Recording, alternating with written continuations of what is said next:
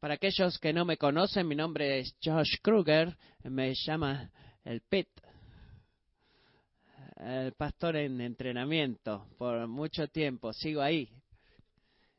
Y estas son algunas de las mejores noticias para mí en esta mañana. Vine a la iglesia sin, sin campera, sin chamarra, y gloria a Dios por eso, estoy muy feliz por eso. No soy una persona para el invierno. Si ustedes vienen de África, les gusta el verano, sí, no les gusta el invierno. Eh, continuamos nuestra serie de mensajes en el Evangelio según San Marcos y nos encontramos en Marcos capítulo 5 en esta mañana. Y en este pasaje de esta mañana vamos a ver dos personas que se encuentran ellas mismas en situaciones desesperadas, en situaciones de desesperación. Vemos en situaciones en donde se encuentran ellos mismos en un lugar en el cual la intervención humana no va a funcionar más en donde están desesperados y necesitados. Pero quiero atraer vuestra atención a algo en este pasaje. Quiero que miren por algo, quiero que abran sus oídos y escuchen por esto, de que a pesar de que estas dos personas, las dos estaban en situaciones desesperantes, ninguno de ellos eh, eh, estuvo desesperanzado. Y lo que van a ver es que su esperanza, la esperanza de estas dos personas, y el curso de su esperanza fue Jesucristo, la fuente de su esperanza, perdón. Así que los dos estaban en situaciones desesperadas, a pesar de eso tuvieron esperanza debido a Jesús. Y mi oración en esta mañana va a ser de que Jesús te permita a ti y a mí ver la medida de esta esperanza disponible para nosotros, para hacer, eh, para tener esperanza en situaciones desesperantes y que podemos confiar en Él porque Él es merecedor de, ser, de confiar. Por favor, abran sus Biblias al Evangelio según San Marcos, capítulo 5, y lean conmigo desde el versículo 21 hasta el versículo 43.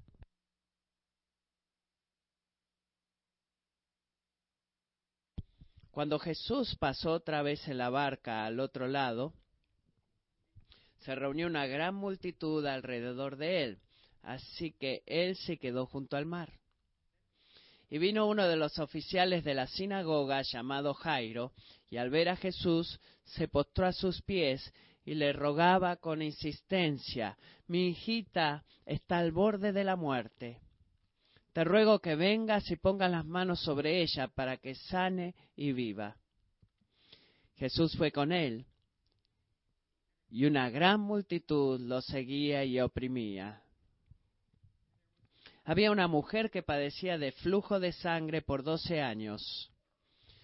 Había sufrido mucho a manos de muchos médicos y había gastado todo lo que tenía sin provecho alguno, sino que al contrario había empeorado.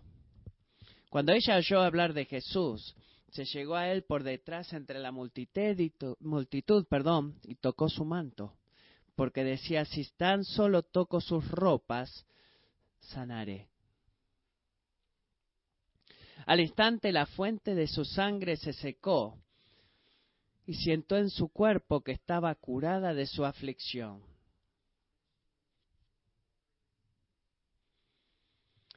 Enseguida Jesús, dándose cuenta de que había salido poder de él, volviéndose entre la gente, dijo, ¿quién ha tocado mi ropa? Y sus discípulos le dijeron, ¿Ves que la multitud te oprime y preguntas quién me ha tocado? Pero él miraba a su alrededor para ver a la mujer que lo había tocado. Entonces la mujer, temerosa y temblándose, dándose cuenta de lo que le había sucedido, vino y se postró delante de él y le dijo toda la verdad. Hija, tu fe te ha sanado, le dijo Jesús. Vete en paz y queda sana de tu aflicción.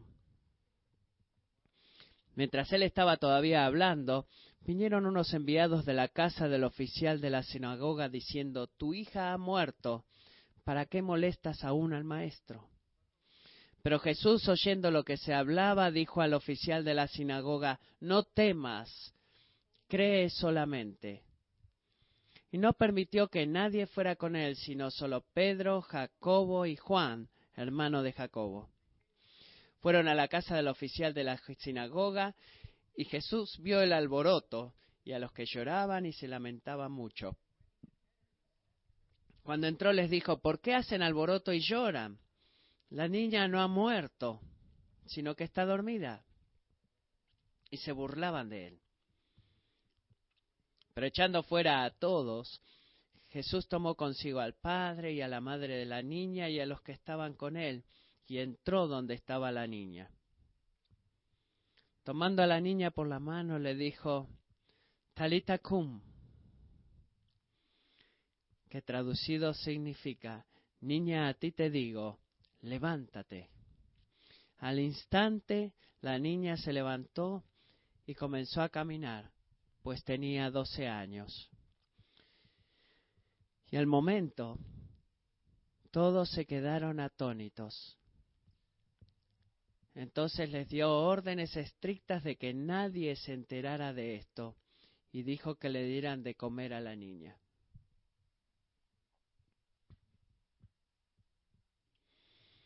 En Marcos capítulo 4 y previamente en capítulo 5 vimos a Jesús haciendo dos milagros. Vimos a Jesús mandando sobre la naturaleza y calmando la tormenta. Y en esa circunstancia él estaba enseñando a sus discípulos de que la fe en Dios era esperada. Y vemos lo que Chris leyó en esta mañana cuando dijo, ¿por qué ustedes tienen tanto miedo? ¿No tienen fe? La fe era de esperar. También vemos que la autoridad de Jesús sobre los poderes demoníacos y sobre la maldad cuando él liberó a un hombre poseído por muchos demonios. Aquí Jesús nos muestra de que la fe es un regalo. Este hombre estaba completamente desesperanzado y Jesús tuvo que liberarlo antes de que pudiera eh, enfocar la fe de este hombre en el Hijo de Dios. El día de hoy vamos a ver en este pasaje de el poder de Jesús sobre la enfermedad y sobre la muerte. Vemos dos milagros hechos en respuesta a expresiones, grandiosas expresiones de fe en medio de la desesperación. Así que vemos de que la fe es esperada, eh, que la fe es un regalo y ahora vemos que la fe es requerida por parte de nuestro Señor. Así que vamos a estar viendo a los paralelos en estas dos diferentes pero muy, muy similares historias eh, narrativas que acabamos de leer y vamos a ver esas historias y vamos a ver la desesperación que había en ellas y vamos a ver la fe que fue expresada por estas dos personas y vamos a ver el poder que recibieron debido a su fe. Los dos personajes principales en esta historia son Jairo y la mujer que nunca se nombra en este pasaje, la, mujer que tenía el flujo de sangre. Estas dos personas fueron encontradas en estas situaciones desesperantes. Jairo, de acuerdo al verso 22, era uno de los, de los líderes de la sinagoga.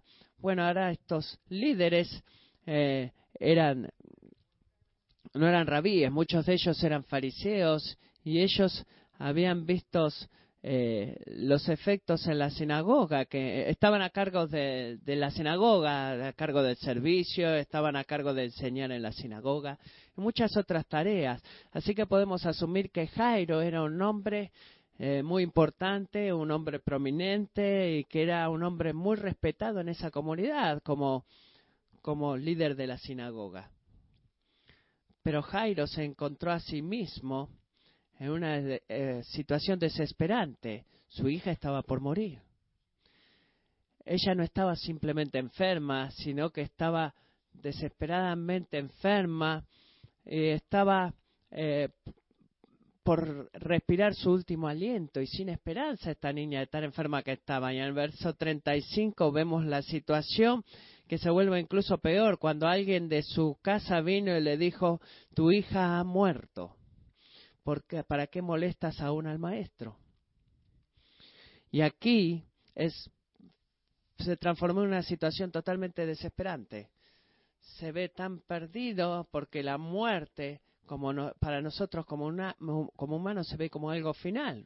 Y Jairo estaba verdaderamente desesperanzado. La otra historia, la de la mujer.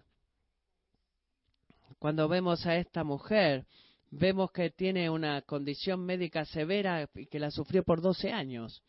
Y por 12 años, de acuerdo a la escritura, ella estuvo sufriendo en manos de muchos médicos. Ella fue, y saltó de doctor en doctor buscando sanidad para su enfermedad y lo que estaba ella buscando era un tratamiento médico para una condición que en realidad en ese tiempo no, no tenía una cura ven las prácticas que le hacían en ese tiempo eran crueles y dolorosas y por 12 años ella saltó de doctor en doctor y gastó todo el dinero que ella tenía. Y aquí vemos a esta mujer desesperada, pobre, y como el versículo 26 lo dice, que ella no estaba mejor, sino al contrario, que había empeorado. Imagínense la desesperación de esta mujer. Pero había también más en esta mujer que hace la historia desesperante. De acuerdo con Levítico capítulo 15, la ley del Antiguo Testamento la declaraba a ella ceremonialmente como una mujer impura debido al flujo de sangre que experimentaba. Significaba que esta mujer no podía ser parte de la comunidad de Israel. Ella era, era sucia como un leproso y nadie la podía tocar o sentarse donde ella se sentaba o compartir un lugar con ellos, porque si lo hacían, esas personas también se iban a volver impuras. Incluso para ella estar en público recurría que ella fuera proclamando soy impura, soy impura. Así que lo que vemos aquí de que ella no solamente sufría una miseria física, sino también socialmente y un tormento religioso también, porque ella había sido eh, separada de la presencia del pueblo de Dios por 12 años. Esto es lo que el lugar en el cual esta mujer se encontró, completamente desesperanzada, una, una situación desesperante que vemos en estas dos personas. Pero aquí es donde nosotros vemos, iglesia, su esperanza en medio de, la desesperación. Porque lo que vemos en, ambas personas es una fe inquebrantable en medio de su desesperación. Así que cuando miramos a Jairo, vemos su fe dos veces expresada en este pasaje. La primera vez es cuando él se acercó a Jesús en medio de, una gran multitud, siguiendo, eh, cayendo a los pies de Jesús. Y seamos claros en esto, esta no era una, eh, un acercamiento tímido, sino que era un, un acercamiento contracultural, porque él como líder de la sinagoga, él nunca debería caer postrado a los pies de ningún hombre, y él lo hizo con humildad. Y ya sea eh, que él estuviera al tanto o no, lo que él estaba haciendo este, en este momento, él le estaba diciendo, Jesús, tú no eres un hombre, sino que eres el Hijo de Dios. Y su aproximación no podía ser intimidante. Recuerden que había multitud alrededor de Jesús. Él tuvo que presionar para poder llegar ahí y quizás gritar en voz alta y proclamar Jesús. Y caer a sus pies. Y cuando la gente vio eso, eh, eh, sin, y se habrán maravillado de que el líder de la sinagoga haya caído a sus pies. Y fue ahí que proclamó que su hija estaba desesperadamente enferma. Jesús, ella está al punto que está por morir, le dijo Jairo, y necesito que vengas, necesito que vengas y pongas su mano sobre ella, porque si tú lo haces, sé que ella se va a poner bien y sé que ella va a vivir. Jesús, tratamos muchas cosas, tú eres el único, y mi esperanza está en ti solamente. Confío en ti solamente. Una expresión increíble de la fe que él tenía en Jesús fue lo que hizo. Vemos su fe nuevamente en el versículo 35 cuando se le anunció que su hija había muerto.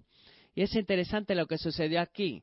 Cuando le dijeron a ella a él que su hija había muerto, Jesús inmediatamente se dio cuenta de que este iba a ser un desafío increíble a la fe de Jairo, de que su hija había muerto.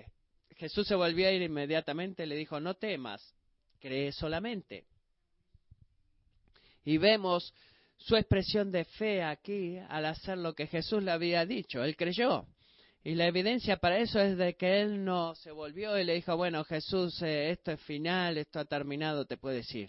No, él continuó creyendo. Eh, sigamos nosotros, eh, sigamos caminando a mi casa, porque sé que si tú la tocas, incluso cuando esté muerta, ella va a vivir. Y es una expresión de su fe, de la fe que este hombre había tenido. Y nos volvemos a la mujer y vemos una expresión similar de fe en su vida. Miren conmigo en el versículo 27 y 28. Dice, cuando ella oyó hablar de Jesús, se llegó a él por detrás entre la multitud, multitud, perdón, y tocó su manto, porque decía, si tan solo toco sus ropas, sanaré. Así que luego de doce años de sufrimientos y luego doce años de tormento, de haber sido despreciada, esta mujer escuchó de Jesús y creyó.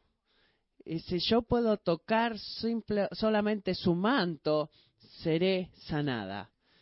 Esta es una fe increíble como la de un niño que vemos aquí. Ella escuchó de Jesús, ella creyó en Jesús y ella actuó de acuerdo a la fe que tenía, acercándose a él y tocando su manto.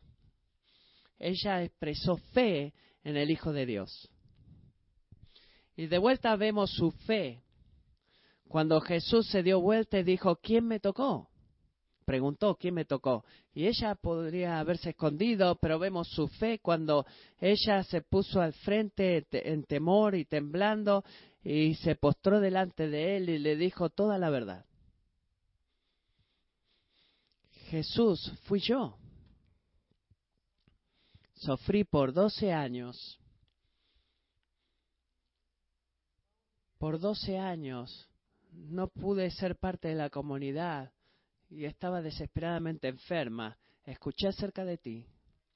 Y sabía que si simplemente pudiera tocarte tú me ibas a sanar. Y sabía que no estaba se me permitía tocarte porque estaba impura y te pido perdón pero te toqué.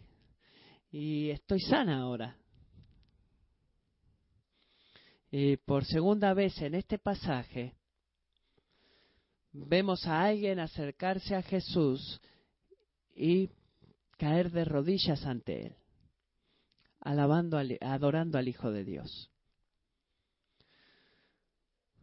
Han tenido fe en medio de la desesperación y eso es lo que ha hecho a estas dos personas diferentes para recibir poder de parte de Dios para sanidad. Eh, ambos escenarios son milagrosos y Jesús, mientras él caminaba al cuarto donde la hija de Jairo estaba recostada muerta, vemos una increíble exposición eh, maravillosa. Si vemos a Jesús y a la muerte en el mismo cuarto, vemos a esa niña sin vida recostada sobre la cama y vemos a Jesucristo, el dador de vida. Y desde ese cuarto solamente una un, uno solo podía salir victorioso de ese cuarto. Así que Jesús la alcanzó a ella tomándola de la mano y le dijo, niña, levántate. E inmediatamente ella se levantó.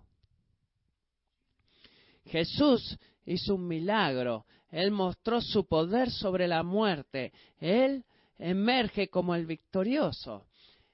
Y lo que parecía que era algo que no se podía hacer, bueno, él finalmente triunfó sobre la muerte en su propio cuerpo, en su propio cuerpo cuando resucitó de la muerte y ese día, ese día en el cuarto de esa niña, la muerte se habrá dado cuenta de que él nunca iba a poder de que la muerte nunca iba a poder sostenerlo a él muerto, mantenerlo al muerte. Él tiene poder sobre la muerte. Similarmente vemos este gran poder milagroso en el caso de la mujer, sin anunciarlo, sin haberlo, sin haber dicho nada, eh, sin él haberlo sabido, ella se aproximó de atrás y lo tocó y en ese momento ella fue sanada.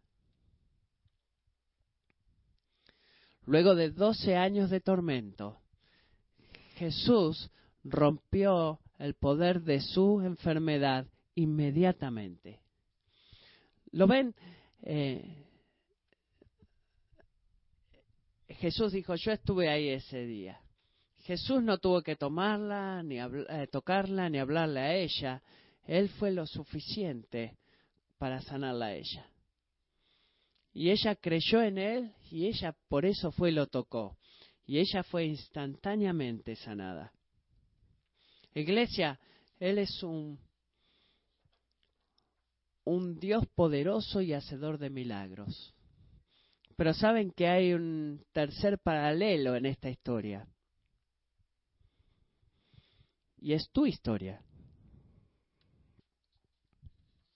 Esta mañana en esta iglesia hay muchos que están experimentando situaciones desesperantes en sus vidas. Quizás algunas personas que están luchando con la desesperanza física, desesperación física, que han estado enfermos por años, que se ha orado por ustedes por muchas veces y permanecen enfermos y desesperados mientras esperan este enfermarse más. Hay algunos que quizás han perdido sus trabajos y han estado buscando por trabajo por tanto tiempo sin haber encontrado el trabajo todavía algunos que quizás tienen dificultades en sus relaciones, como hemos orado al principio. Y estas quizás sean tus eh, situaciones propias desesperantes. Algunos que luchan espiritualmente, tienen pruebas espirituales.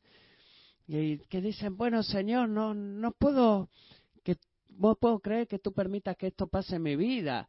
Eh, lucho con, la, eh, con creer de que tú eres bueno conmigo, lucho con creer de que tú eres bueno cuando todo parece ir mal en mi familia. Lucho con la depresión, lucho con el pensar de que tú eres un buen Dios. Esto es desesperante para mí. Quizás en esta mañana tú no eres cristiano y si tú no eres cristiano, ya sea que lo sepas o no, sin Jesucristo, tu vida enfrenta mucha más desesperanza. Tus sufrimientos este, del momento presente que este, no tienen esperanza, tu futuro es incierto y no hay certeza o, o esperanza de una vida eterna con Dios. Si tú eres un no creyente, por favor date cuenta de esto, de que cuando lees historias de milagros como el que hemos leído en esta mañana, esos milagros son en realidad imágenes que Jesús usa para mostrar lo que Él hace en el reino espiritual. Porque la sanidad que toda la humanidad necesita más que cualquier enfermedad física o sanidad física es ser el, liberados del pecado y la muerte de la cual debemos ser liberados más que de la muerte física es la muerte espiritual, la cual nos separa de Dios por toda la eternidad.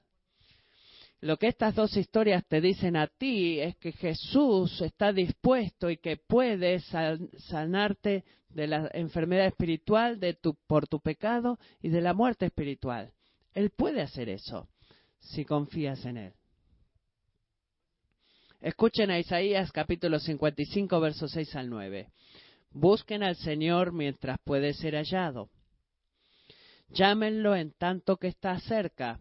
Abandone el impío su camino y el hombre malvado sus pensamientos, y vuélvase al Señor, que tendrá de él compasión, al Dios nuestro, que será amplio en perdonar. Porque si tú eres un no cristiano, por favor no te demores en confiar en Dios para tu salvación. Y si tú le dices, preguntas y dices, Josh, yo no tengo fe para eso, no sé cómo hacer eso, bueno, pídele a Dios, porque Él es el dador de la fe. No te demores. Iglesia, esta es una nota. El estar desesperado si tú estás en tu, en tu propia situación desesperante y desesperanzada, estas no son malas noticias. Te digo lo que las malas noticias son. Si tú estás desesperado y tú no lo sabes, si tú estás desesperado y no tienes esperanza en Cristo, esas son malas noticias. Pero el estar desesperado y sabiendo, conociendo al Salvador son buenas noticias. Y lo he visto en mi propia vida cuántas veces en tiempos de desesperación he luchado con las mayores eh, pruebas físicas y esos fueron los tiempos en los cuales eh, me arrojé a los, a los brazos de, de ese Dios amoroso que tenemos. La desesperación no es mala si sabemos o si conocemos, perdón, a Dios. Así que la gracia que está, a la cual este pasaje nos llama a responder tiene la intención de darnos esperanza en nuestra desesperación. Así que preguntamos, bueno, ¿cómo debo responder?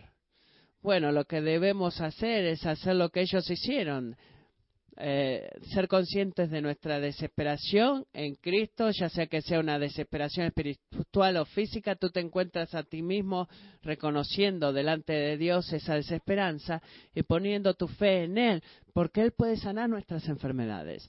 Él, él puede salvar a un, a un niño que no puede ser salvado. Él puede darte un trabajo. Él puede perdonar tu pecado. Así que como cantamos esta mañana, que la fe es requerida, porque la fe es lo que nos salva. No es lo que estoy diciendo. No es nuestra fe o la medida de nuestra fe lo que nos sana. O a, pesar de que la fe es requerida. Y, y, es movida, es el motivo por el cual Dios nos sana y nos salva, pero es Dios y solamente Dios el objeto de nuestra fe, el cual nos sana, que nos salva y que nos libera y que nos hace libres. Así es como Charles Spurgeon lo describe. Dice, debemos recordar que no fue el dedo de la mujer la que la salvó, fue Cristo a quien ella tocó. Es verdad que la sanidad sucedió debido al acto de fe, pero el acto de fe no es el que sana. La sanidad descansa en la persona, por lo que tú no debes mirar hacia tu fe, sino a Jesús, el Señor. La fe más fuerte que un hombre jamás haya tenido, si no se apoyó en Cristo, esa fe lo maldijo. La fe más débil que cualquier hombre o mujer haya tenido, si comienza y termina en la preciosa persona y en la obra suficiente de Jesús, ciertamente esa fe le salvará. Dios es, el que nos salva a nosotros, iglesia. Así que, ¿por qué tenemos fe? ¿Por qué necesitamos la fe? Bueno, necesitamos la fe porque Hebreos capítulo 11 en el verso 6 dice, y sin fe es imposible agradar a Dios. Imposible agradar a Dios. Porque es necesario que el que se acerca a Dios crea que Él existe y que recompensa a los que lo buscan. Así que la razón por la cual debemos tener fe no es para impresionar a Dios lo suficiente como para que Él actúe a nuestro favor. La fe no es eh, una, algo que lo arma a Dios o una armadura que le da a Dios para que haga lo que necesitamos que haga, sino que nuestra fe es para agradar a Dios y para glorificar a Dios. Así que cuando confiamos en Dios, cuando lo honramos, estamos reconociendo como Jairo lo hizo, como esta mujer lo hizo, estamos diciendo, Señor, confío en ti porque no puedo, no puedo superar esta batalla o vencer en esta batalla, pero tú, tú eres el Dios Todopoderoso, tú eres mi roca, tú eres mi fortaleza y tú eres mi salvación. Tú eres Dios sobre todas las cosas, el único que puede rescatarme de mi desesperación. Y ese tipo de fe trae gloria a nuestro Dios, porque lo exalta a nuestro Dios. La fe en medio de la desesperanza le agrada y honra a Dios. Pero quiero responder una pregunta que quizás esté en la mente de alguno de ustedes, quizás ahora o en el futuro, y es esta. Josh, ¿he estado enfermo? y he estado orando por mucho tiempo y he tenido fe de que Dios me podía sanar, pero sigo enfermo. Oh, está lleno de desesperanza. ¿Es esto porque no tengo fe? ¿Será que no tengo fe? ¿Será que tengo pecado? ¿Será que Dios no me ama? Te preguntarás. Y algunas de las es una pregunta difícil de responder porque en última instancia nuestro Dios soberano regla eh, rige sobre la vida y la muerte y no tenemos demandas sobre él, solamente tenemos peticiones, pero quiero decir tres cosas. Si tú te encuentras a ti mismo en esta situación desesperante en esta mañana, quiero recordarte que la enfermedad es resultado de la caída. Así que vivimos en un mundo y tenemos cuerpos que se están envejeciendo y se están decayendo. Y en esta tierra y nuestro cuerpo, en esta tierra nuestros cuerpos van a seguir eh, haciéndose viejos hasta el día en que seamos hechos nuevos. Primera de Corintios 15 dice que todos seremos transformados en un momento, un abrir y cerrar de ojos a la trompeta final, trompeta final, porque es necesario que esto corruptible se, se vista de incorrupción y esto mortal se vista de inmortalidad. Así que noten que incluso si sus cuerpos aquí en la tierra eh, continúan envejeciendo, llegará el día cuando sus cuerpos serán de inmortalidad, cuerpos inmortales. E-, ese día será el único momento en el cual seremos verdaderamente y perfectamente sanos. Segundo, quiero decir que es importante para nosotros como cristianos darnos cuenta de que Dios no siempre responde nuestras oraciones exactamente de la forma que queremos que responda. Incluso en nuestra historia de esta mañana vemos que Jairo, la oración de Jairo no fue respondida de la forma que lo hizo. Él dijo, ven a orar por mi hija enferma y ella se sanará. Así que mientras él expresaba fe a Dios, lo que sucedió fue primero no que ella fue sanada, lo que sucedió primero es que ella murió. Y esta situación, la situación se puso incluso peor. Pero luego vemos a él, lo vemos a él, mientras Dios se volvió a él y le dijo, Jairo, no temas, solo cree.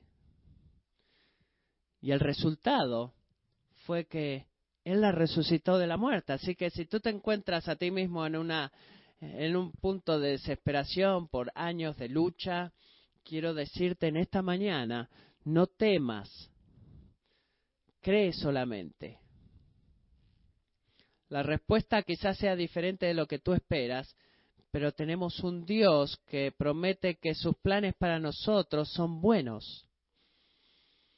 Y mientras tú permaneces enfermo o, esperas por la conversión de tu esposo o esposa, o mientras tú esperas por una eh, profunda depresión con la que vives, recuerda lo que Santiago en capítulo 1 dice, que la prueba de su fe produce paciencia y que la paciencia tenga su perfecto resultado.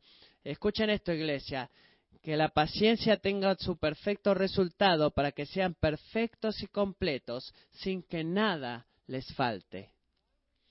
Mientras tú esperas por Dios para que te sane, confía en Él de que Él está ocupado sosteniéndote y mientras Él te sostiene, Él está haciendo una obra preciosa para perfeccionarte. Quizás sea más preciosa lo que Él está haciendo que si tú sanara en este mismo momento. No tengas miedo, cree solamente. Por último, quiero decir que, eh, que sepan esto, que el amor de Dios por ti nunca debe cuestionarse. Y todo lo que tú tienes que hacer es mirar hacia la cruz, donde Jesús eh, entregó su vida para redimir tu vida.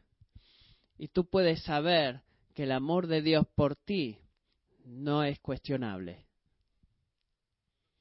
Así que iglesia, en respuesta a este pasaje, esto es lo que hacemos.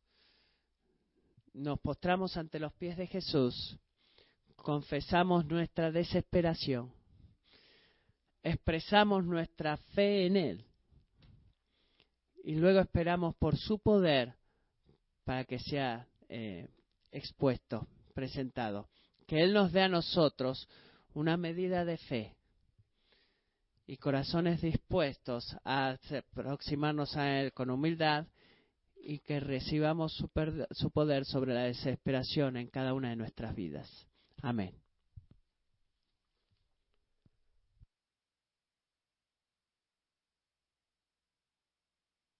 Quiero orar por nosotros antes de que sigamos.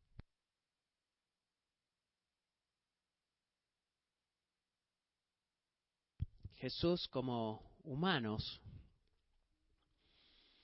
a menudo venimos a, ti con una agenda.